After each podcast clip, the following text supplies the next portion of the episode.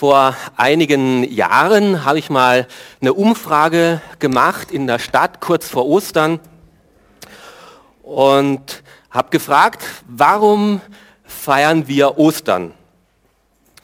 Und ich war wirklich überrascht, wie viele es nicht wussten, warum wir Ostern feiern. Ganz oft kam die Frage, ich weiß es auch nicht so genau, aber irgendwas muss es mit Eiern zu tun haben. Ja, wirklich. Und das war ganz schön schwierig, den vor allem unseren ausländischen Mitbürgern zu erklären, dass Ostern mit Osterhase und Eiern nichts zu tun hat, aber es war das Einzige, was sie wahrgenommen haben. Ähm, ich habe einen Bekannten, der hat eine Bäckerei und der äh, ist auch Christ und er dachte, er gestaltet sein, äh, sein Schaufenster, die Auslage extra für Ostern vielleicht etwas anders und hat dort e-, eben so wie hier äh, das mit Playmobil ist, hat er das aus Brotteig verschiedene Sachen gebacken, eben Golgatha und äh, den Hügel mit dem leeren Grab und hat eine Bibel ins Schaufenster gelegt und Johannes äh, 3, Vers 16 groß rausgeschrieben. Und tatsächlich äh, wurde dann vor dem Fenster einiges diskutiert und unter anderem auch gesagt, jetzt verwenden die auch Jesus noch für Ostern.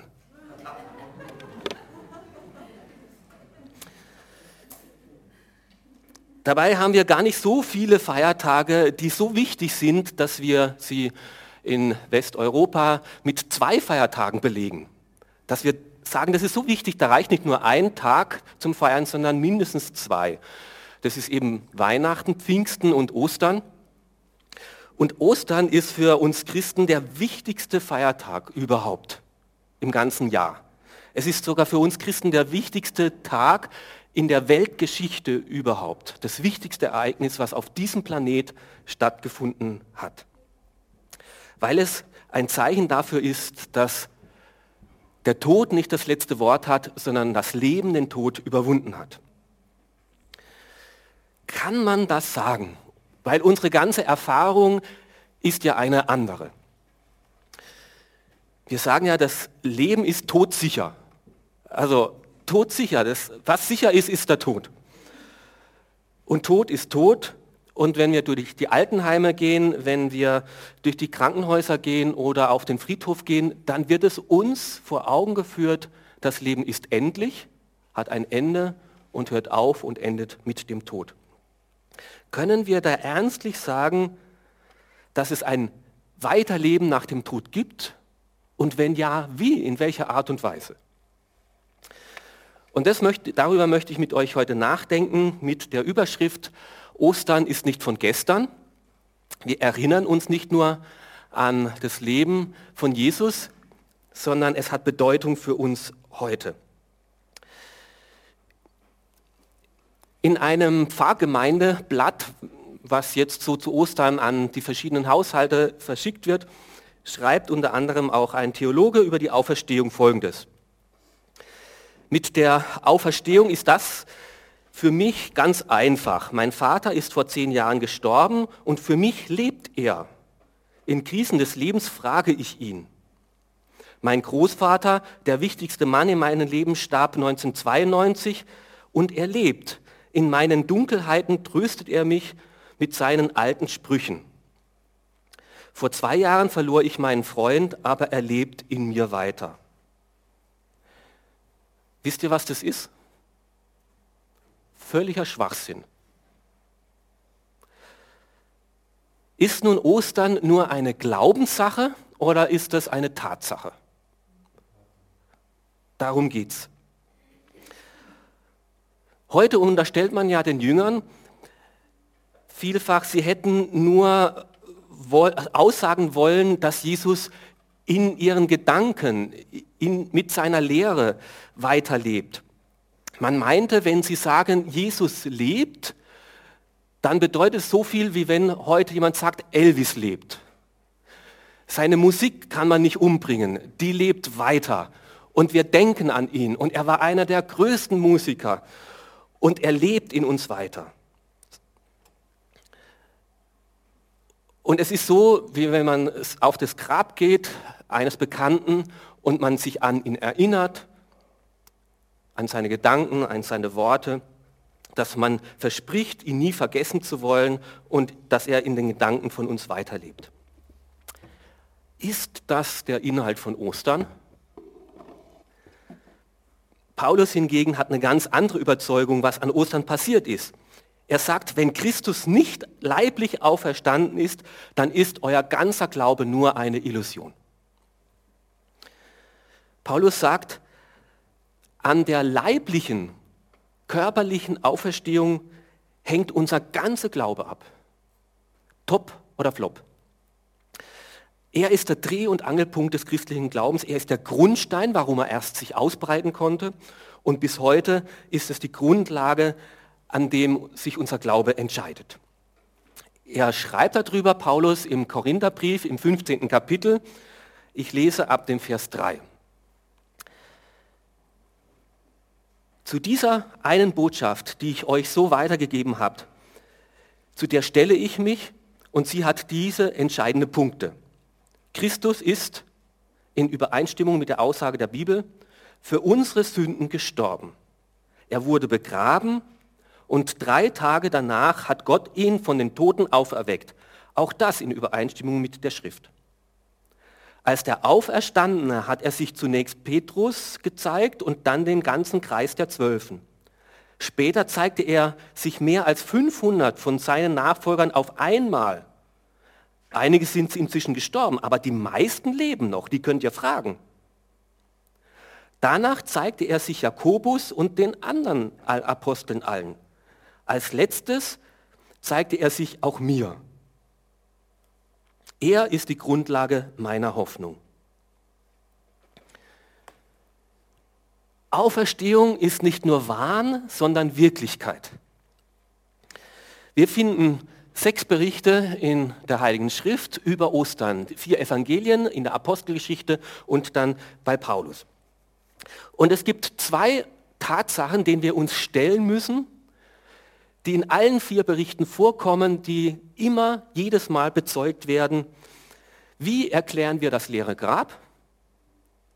Und wie erklären wir die vielen Erscheinungen von Jesus nach seiner Kreuzigung?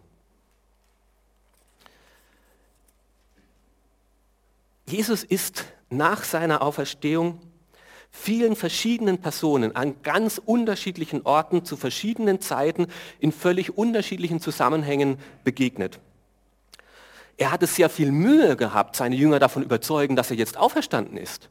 Es war nicht so, dass die das erwartet hatten, sondern er musste sich richtig ihnen als Lebendiger beweisen. Einer ganzen Menge von Augenzeugen hat er sich gezeigt und die gab es noch und Paulus sagt, wenn ihr es nicht glaubt, geht's hin. Trefft sie, redet mit ihnen, fragt sie, wie das damals war. Sie leben noch, ein guter Teil von ihnen. Die Personen selbst, die Jünger waren selbst, ja waren ja nicht leichtgläubig. Es waren selbst Zweifler gewesen. Die haben nicht darauf gewartet, ah, Jesus hat mal davon geredet, von Auferstehung, jetzt, jetzt bilden wir uns uns ein, dass es so wirklich sein mag. Im Gegenteil, die Frauen am leeren Grab, die waren komplett zerstör, äh, verstört. Äh, die musste Jesus gegen seinen Willen überzeugen. Die dachten ja selber erst, vielleicht habe ich nur eine Halluzination, vielleicht ist es nur ein Geist. Und dann musste Jesus sagen, nein, nein, ich bin schon ganz real da. Und Thomas war ein Realist und war ein Zweifler. Und Jesus ist auf ihn eingegangen und die Jünger waren überhaupt nicht irgendwie Frohnaturen nach der Kreuzigung. Sie waren frustriert, haben sich enttäuscht zurückgezogen. Und Jesus ist auf diese Jünger zugegangen und hat gesagt, fasst mich an, berührt mich. Du darfst deine Hand in meine, Hände, in meine Wundmale legen, in meine Seite legen, wenn du es anders nicht glauben kannst. Und er hat Fisch hergenommen und hat gegessen. Und Geister essen keine Fische, nicht nur weil sie Fisch nicht mögen, sondern grundsätzlich. Die Auferstehung von Jesus ist kein Wahn, sie ist Wirklichkeit, Realität. Jesus ist seinen Jüngern leiblich, körperlich tatsächlich begegnet. Und er musste seine Jünger nach und nach mühsam davon überzeugen, dass er tatsächlich auferstanden ist und lebt. Und das, weil es so ist, sind die Jünger wieder froh geworden und haben ihre Angst überwunden. Bis dahin haben sie sich vor Angst zurückgezogen, weil sie dachten, sonst geht es uns genauso wie diesem Jesus, dass wir auch verhaftet und vielleicht gar umgebracht werden. Aber jetzt, weil sie Jesus als den Lebendigen erlebt haben, sind sie raus aus ihren Häusern und haben gesagt, das müssen wir weitersagen, weil wir etwas erlebt haben. Das war nicht Einbildung, Selbstsuggestion. Halluzination geht ja gar nicht, äh, wenn man, äh, es geht ja nur, äh, wenn man eine Tatsache nicht wahrhaben möchte. Aber das ist ein anderes Thema. Psych psychologisch geht es gar nicht so. Die Veränderung der Jünger ist nicht anders zu erklären, als dass da wirklich was passiert ist, dass Jesus wirklich auferstanden ist. Und wo haben sie dann von dieser Auferstehung erzählt? Nicht irgendwo weit weg in Galiläa, sondern in Jerusalem, da wo Jesus gekreuzigt worden ist. Da haben sie es erzählt, wo jeder dabei gewesen ist, wo jeder nachfragen und kontrollieren konnte. Das war nicht im Geheimen irgendwelche hunderte Jahre später, wo niemand mehr überprüfen konnte. Die waren alle noch da. Und die Gegner haben gekocht. Das war das Letzte, was sie sich sagen lassen wollten. Und die haben alles aufgefahren, was nur ging. Nur sie hatten die Leiche nicht. Und wenn die Jünger sich tatsächlich verlaufen hätten und ans falsche Grab gegangen wären, dann hätten doch die Pharisäer, die äh, äh, Priester ein leichtes gehabt zu sagen, hallo, hier bitteschön, schaut's rein, da liegt er noch. Aber sie konnten es nicht den Irrtum irgendwie anders zu erklären. Die Priester haben sich dann eines ausgedacht. Die Jünger hätten in der Nacht den Leichnam gestohlen. Das war die Erklärung, die sie publik gemacht hätten. Die Soldaten wären eingeschlafen und die Jünger hätten den Leichnam gestohlen. Aber das Argument war damals schon so fadenscheinig. Also wenn die Soldaten eingeschlafen sind, woher weiß man, was im Schlaf passiert? Woher wissen die dann, dass die Jünger ihn gestohlen haben? Also das hätte damals schon vor keinem Gericht irgendwie auch standgehalten. Deswegen hat es damals auch schon niemand mehr geglaubt. Wie hätten sie auch, wenn Leute da schlafen, einen tonnenschweren Stein gehörlos wegrollen können? Woher hätten die Jünger auf einmal den Mut gehabt, naja, bei der Festnahme von Jesus sind wir davongerannt, aber jetzt kämpfen wir gegen die Soldaten, weil jetzt Jesus ist ja tot, jetzt sind wir mutiger äh, oder so. Ähm, und dann hätten sie ja mit einer Lüge leben müssen und diese Lüge auch noch so durch äh, bezeugen müssen, dass sie dafür sterben, dass sie dafür ihr Leben hingeben. Also dass man Lügen nicht lange geheim halten können, das wissen wir in Kärnten ja inzwischen gut genug. Und die sind noch nicht verfolgt worden. Ostern ist nicht Wahn, sondern Wirklichkeit. Auferstehung ist nicht Wahn, sondern Wirklichkeit. Es hatte schon viele Versuche gegeben, auch in unserem Jahrhundert, genauso wie es hier beschrieben worden ist von Juristen, von Rechtsanwälten, äh, von äh, Journalisten, äh, die Auferstehung zu widerlegen die wirklich glaubten, das ist eine Fabel, das ist eine Fantasie und sie tun der Welt etwas Gutes, wenn sie diesen Betrug aufdecken und diesen Aberglauben widerlegen. Und sie sagten, wir lassen nur die Beweise gelten, die auch heute im 21. Jahrhundert vor einem ordentlichen Gericht gelten würden. Und sie haben nachgelesen und geforscht und bei ihrer Forschung ist mehrmals bei verschiedenen Personen in verschiedenen Ländern, in verschiedenen Jahrhunderten immer wieder das Gleiche passiert, dass es gar nicht so einfach war, die Auferstehung zu widerlegen. Im Gegenteil, dass sie durch die untersuchten Beweise gemerkt haben, das ist Wahrheit. Und diese Zweifler zum Glauben an Jesus Christus gefunden haben dass er tatsächlich leiblich auferstanden ist. B.F. Westgott, ein begabter Universitätslehrer in Cambridge, sagt, in der Tat, wenn man alle Beweise zusammenfasst, kann man sagen, dass kein historisches Ereignis besser oder verschiedenartiger bewiesen ist als die leibliche Auferstehung von Jesus Christus. Somit ist die Auferstehung von Jesus Christus keine Glaubenssache, sondern eine Tatsache. Und Wahrheiten müssen wir uns stellen, ob wir das jetzt wollen oder nicht, ob uns das jetzt gefällt oder nicht. Sonst fällt uns die Wahrheit früher oder später auf den Kopf. Wenn Jesus lebt, dann habe ich mich dieser Wahrheit zu stellen, entweder freiwillig oder er wird mir mal als der Lebendige begegnen. Denn Jesus war nicht nur eine beeindruckende Gestalt der Geschichte, sondern er ist heute lebendig und lebt.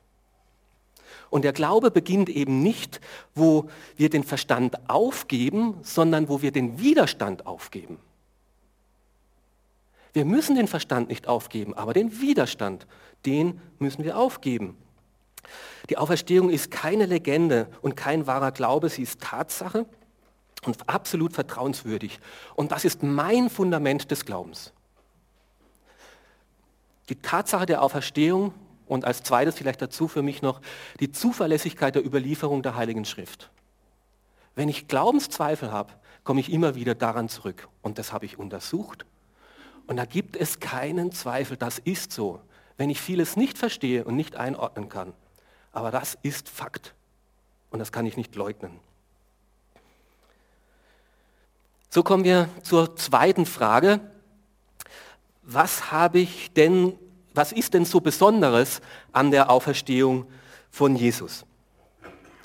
Es sind doch davor schon Menschen tot gewesen und wieder zum Leben zurückgekommen. Jesus selbst hat doch den Jüngling von Nain zum Beispiel, die Tochter des Jairus oder seinen Freundin Lazarus nach dem Tod wieder zum Leben zurückgeholt. Aber die Bibel geht bei der Auferstehung von Jesus Christus weit über dieses Verständnis hinaus. Es war ein etwas völlig Neues, was hier passiert ist. Etwas, was in der Geschichte noch nie da gewesen ist. Und davon lesen wir im gleichen Kapitel, 1. Korinther, Kapitel 15, ab Vers 54. wenn das Vergängliche vom Unvergänglichen überkleidet wird, wenn das Sterbliche vom Unsterblichen überwunden wird, dann erfüllt sich die Schrift. Der Tod ist auf der ganzen Linie besiegt. Tod, wo ist dein Sieg? Tod, wo ist dein tödlicher Stachel? Der Stachel, der uns den Tod bringt, ist die Sünde. Und die Sünde hat solche Macht wegen dem Gesetz. Gott aber sei Dank, durch Jesus Christus, unseren Herrn, schenkt er uns den Sieg. Haltet daher unbeirrt am Glauben fest, meine lieben Geschwister, und lasst euch durch nichts von dieser Gewissheit abbringen. Setzt euch unaufhörlich mit ganzer Kraft für diese Sache des Herrn ein. Ihr wisst ja, dass das, was ihr für den Herrn tut, nicht vergeblich ist. Was ist denn so Besonderes an der Auferstehung? Diese Auferstehung von Jesus war völlig neu. Denn Jesus ist nicht nur in dieses Leben zurückgekommen, sondern er ist in ein ganz neues Art von Leben zurückgekommen. Der Jüngling von Nain, Tochter von Jairus, äh, Lazarus, die sind in dieses Leben zurückgekommen. Sie hatten aber wieder das gleiche Leben wie vorher. Es war mehr oder weniger eine lebensverlängernde Maßnahme. Sie sind wieder gestorben, nur etwas später. Es war ein kurzer Aufschub des Todes. Aber sie hatten weiterhin, nachdem sie lebendig geworden sind, einen menschlichen, leiblichen Körper und waren gebunden an Raum und Zeit. Das war bei Jesus ganz anders. Er ist nicht nur vom Tod auferstanden, sondern er hat den Tod überwunden. Er ist nicht nur in dieses Leben zurückgekommen, sondern in eine ganz neue, andere Art von Leben. Er war keine wiederbelebte Leiche, sondern er war ein von Gott ganz neu geschaffener Lebendiger. Er hatte den Tod ein für alle Mal besiegt. Der Tod herrschte nicht mehr über ihn. Deswegen musste er in Zukunft nicht mehr sterben, bis heute nicht mehr sterben. Deswegen gibt es von Jesus kein Grab. Der Tod ist für ihn keine Bedrohung mehr. Jesus lebt ab da in alle Ewigkeit, weil er den Tod besiegt hat. Und diese Neuartigkeit des Lebens, in der Jesus auferstanden ist, die war für die Jünger ganz schwer zu beschreiben, ganz kaum fassbar. Die Jünger, die sind ihm begegnet und sie wussten, es ist unser Herr, es ist unser Jesus. Wir haben ihn angefasst, wir haben ihn gehört, wir haben ihn gesehen. Er ist nicht Geist, er ist nicht Gespenst, er ist körperlich ganz eindeutig da. Aber irgendwie war doch was anders. Ganz oft haben sie ihn nicht sofort als erstes erkannt. Es war ihr Herr und sie haben ihn erkannt, aber irgendwie war es was anderes. Sie mussten genauer hinschauen, weil es war nicht mehr sein vergänglicher Leib, sondern er hatte den Herrlichkeitsleib schon da. Jesus war leiblich da, körperlich da, aber er war doch nicht mehr den Gesetzen des, der Leiblichkeit unterworfen. Immer wieder ist er ihnen erschienen, plötzlich war er bei Maria da und plötzlich war er wieder weg. Dann durch geschlossene Mauern und Türen, plötzlich war er in ihrer Mitte und plötzlich war er wieder weg. Die Emmaus-Jünger waren unterwegs, plötzlich war er da, auf einmal war er wieder weg. Jesus hatte die Grenzen, war nicht mehr gebunden an die Grenzen von Raum und Zeit. Und Jesus hatte in diesen 40 Tagen in, nach seiner Auferstehung bis zu seiner Himmelfahrt alles Mögliche zu tun, um seine Jünger davon überzeugen, dass er wirklich leiblich auferstanden ist. Und er wechselte ständig von dieser sichtbaren Welt in die unsichtbare Welt und wieder zurück. Von dieser unserer Welt in die Welt Gottes und wieder zurück. Damit hat Jesus eine ganz neue Dimension des Lebens gezeigt und eröffnet. Er hat das Tor zu Gott was von Urzeiten verschlossen war, den Tod überwunden und dieses Tor aufgestoßen. Dieser ungehinderte Zugang zu Gott, der seit dem Sündenfall von Adam, wo der Engel vor dieses Paradies gestellt worden ist, wo der Tod aus unausweichlicher Folge gekommen ist, dieses Tor hat er aufgebrochen und aufgestoßen. Und Jesus hat von sich selbst dann in der Offenbarung gesagt, ich war tot und siehe, ich bin jetzt wieder lebendig von Ewigkeit zu aller Ewigkeit. Und ich habe die Schlüssel des Todes und der Hölle. Und er kann dieses Tor aufschließen, weil er ist durchgegangen. Er hat es überwunden, ein für allemal. Und er ist somit der Bahnbrecher dieses neuen Lebens, dieser neuen Lebensqualität. Die Tür ist aufgebrochen. Er hat mit dem König des Todes gekämpft und er hat ihn besiegt und hat den Tod überwunden.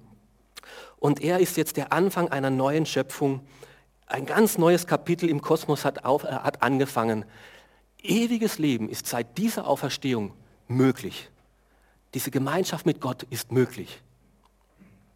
Und somit ist Ostern nicht von gestern, sondern Ostern ist das Gegenteil von Western. Äh, beim Western, worum geht es beim Western? Western, das ist das Einzige, was wir hinkriegen, uns gegenseitig das Leben schwer machen und umbringen. Tod kriegen wir hin. Ostern ist das Gegenteil. Dass Jesus den Tod besiegt hat, dass er ins Leben zurückholt. Dass das Grab meistens das Endebild eines Western-Friedhof. Dass das nicht das letzte Bild ist, sondern Ostern ist das letzte Bild. Am Ende siegt das Leben und nicht der Tod.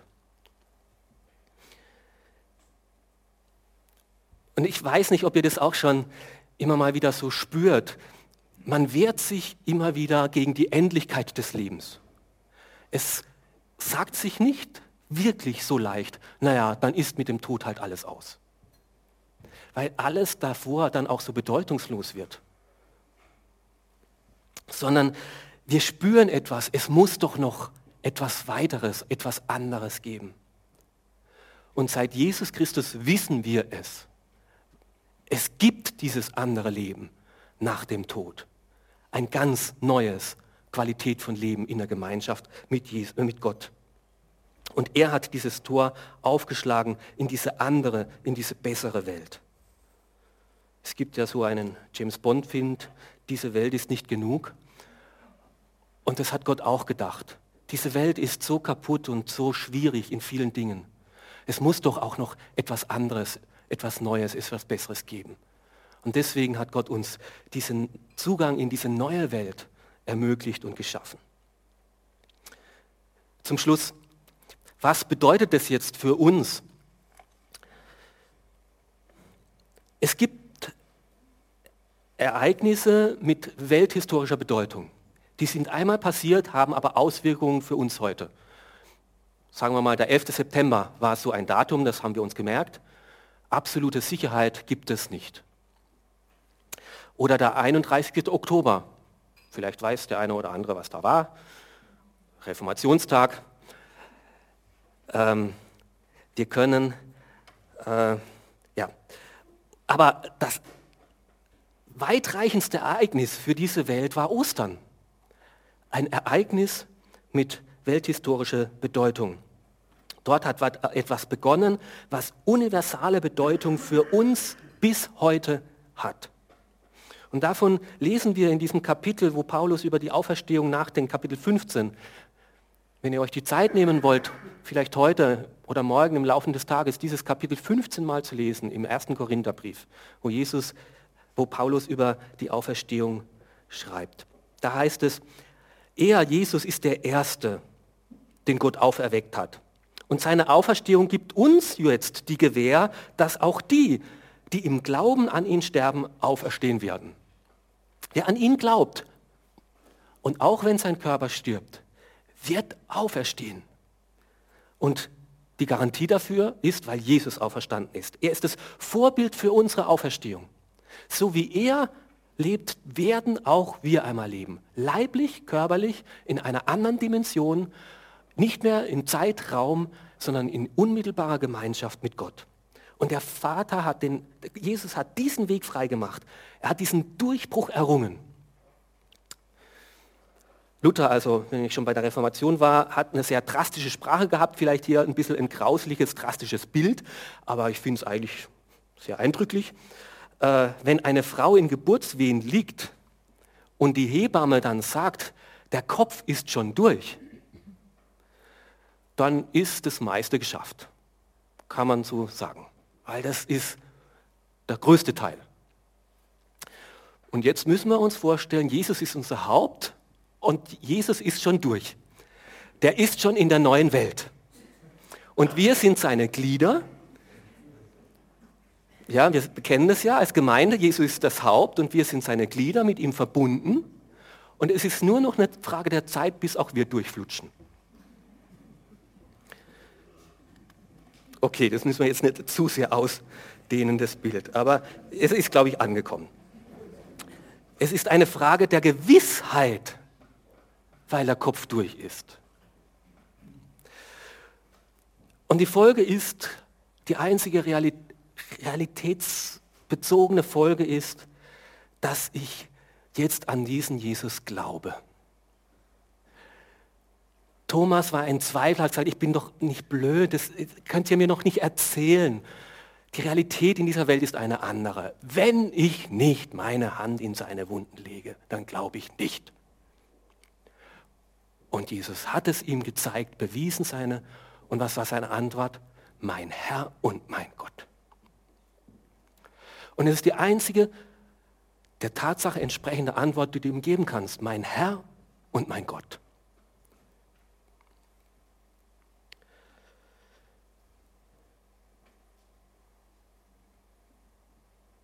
Er hat den Sieg errungen.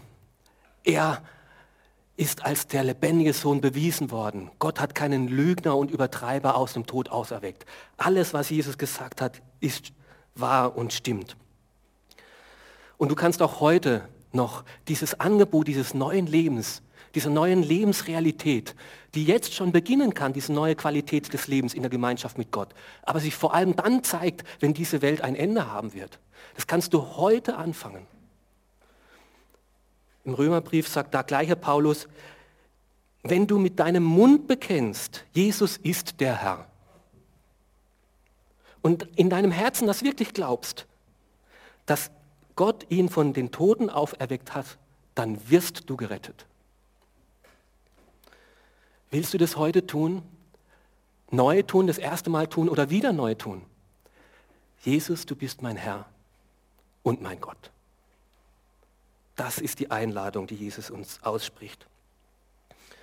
Und selbst wenn dann Zweifeln kommen und du vielleicht manches in deinem Leben und manches bei Gott nicht verstehen kannst, und auch ich habe noch einige Fragen, das ist eine Tatsache, auf die, das ist ein festes Fundament. Haltet fest im Glauben, seid unerschütterlich im Glauben, sagt Paulus im Korintherbrief, weil diese Grundlage ein festes, zuversichtliches Fundament bildet. Und das Zweite, nach diesem persönlichen, lebendigen Glauben, zu dem Jesus uns einlädt, diese Tatsache der Auferstehung gibt uns eine lebendige Hoffnung. Wir loben Gott, unseren Vater und Jesus Christus, der uns wiedergeboren hat zu einer lebendigen Hoffnung durch die Auferstehung von Jesus Christus, heißt es im Petrusbrief. Kann ich wissen, kann man wissen, ob man nach dem Tod in den Himmel kommt? Das kann doch niemand wissen. Doch, seit Ostern kann ich es wissen. Ich kann wissen, ob ich in den Himmel komme, weil ich diese lebendige Hoffnung habe und zu Jesus Christus, mein Herr und mein Gott, gesagt habe. Und deswegen, wenn wir am Grab stehen und dann diese Worte hören, die in jeder christlichen Kirche und Denomination aufgesagt werden, ich bin die Auferstehung und das Leben. Wer zu mir kommt, wer an mich glaubt, der wird nicht sterben, sondern in Ewigkeit leben. Das sind nicht billige Trostworte, die man einfach mal so sagt. Das ist Realität und Wahrheit. Und weil Jesus auferstanden ist, können wir wirklich beten. Dann gehen die Worte nicht nur irgendwo in den luftleeren Raum bis zur Decke, sondern weil Jesus lebt, hört er, versteht er, reagiert er. Und deswegen ist das Gebet von David, auch wenn er sagt, wenn ich auch wandere durch Tal des Todes stand, du bist bei mir. Ist es real und stimmt? Er ist da. Er lebt. Unsichtbar, aber lebendig. Und weil diese Auferstehung stimmt und sein wird, können wir auch Schweres tragen, wenn manches sich in unserem Leben nicht so ereignet und nicht so schön ist, wie wir uns das erhofft und vorgestellt haben. Weil ich weiß, auf dieser Erde muss noch nicht Himmel sein. Es wird hier nie Himmel sein, aber es gibt einen Himmel, auf den ich mich freuen kann. Wenn auch hier noch so viele Halbheiten sind und das Leben noch so unfertig ist, wenn man verzweifeln könnte an dieser Welt und an dieser Not und, und dieser Ungerechtigkeit. Zum Glück ist diese Welt nicht das Letzte. Zum Glück gibt es noch eine andere, auf die ich mich freuen kann. Natürlich kannst du sagen, naja, ist das nicht ein Vertrösten in die Zukunft? Ist das nicht eine billige Hoffnung? Hat man auch Tolkien gefragt, dieser größte Erzähler vielleicht unseres Jahrhunderts, der Herr der Ringe geschrieben hat. Wörtlich hat man ihn gefragt, handelt es sich nicht um eine falsche Verströsten ins Jenseits, wo die Aufmerksamkeit von den Anforderungen des richtigen Lebens dann abgelenkt werden. Und die Antwort von Tolkien war eigentlich eine sehr schlichte, einfache. Er sagte, es hängt alles davon ab, wovor wir flüchten. Wir beurteilen Flucht eines Deserteurs völlig anders wie der Ausbruch eines Kriegsgefangenen. Warum sollte ein Mann, wenn er aus der Kriegsgefangenschaft ausbrechen kann und nach Hause geht, gehen kann, es nicht tun? Wer weiß, dass dieses Leben hier nicht alles ist? Wer weiß, dass es ein wirkliches Leben in der Heimat bei Gott gibt? Und dass wir einmal die Zellen unseres Körpers verlassen dürfen und können aber weiterleben in der Gemeinschaft mit Gott, der hat eine lebendige Hoffnung. Das wirkliche Leben beginnt eigentlich erst dann.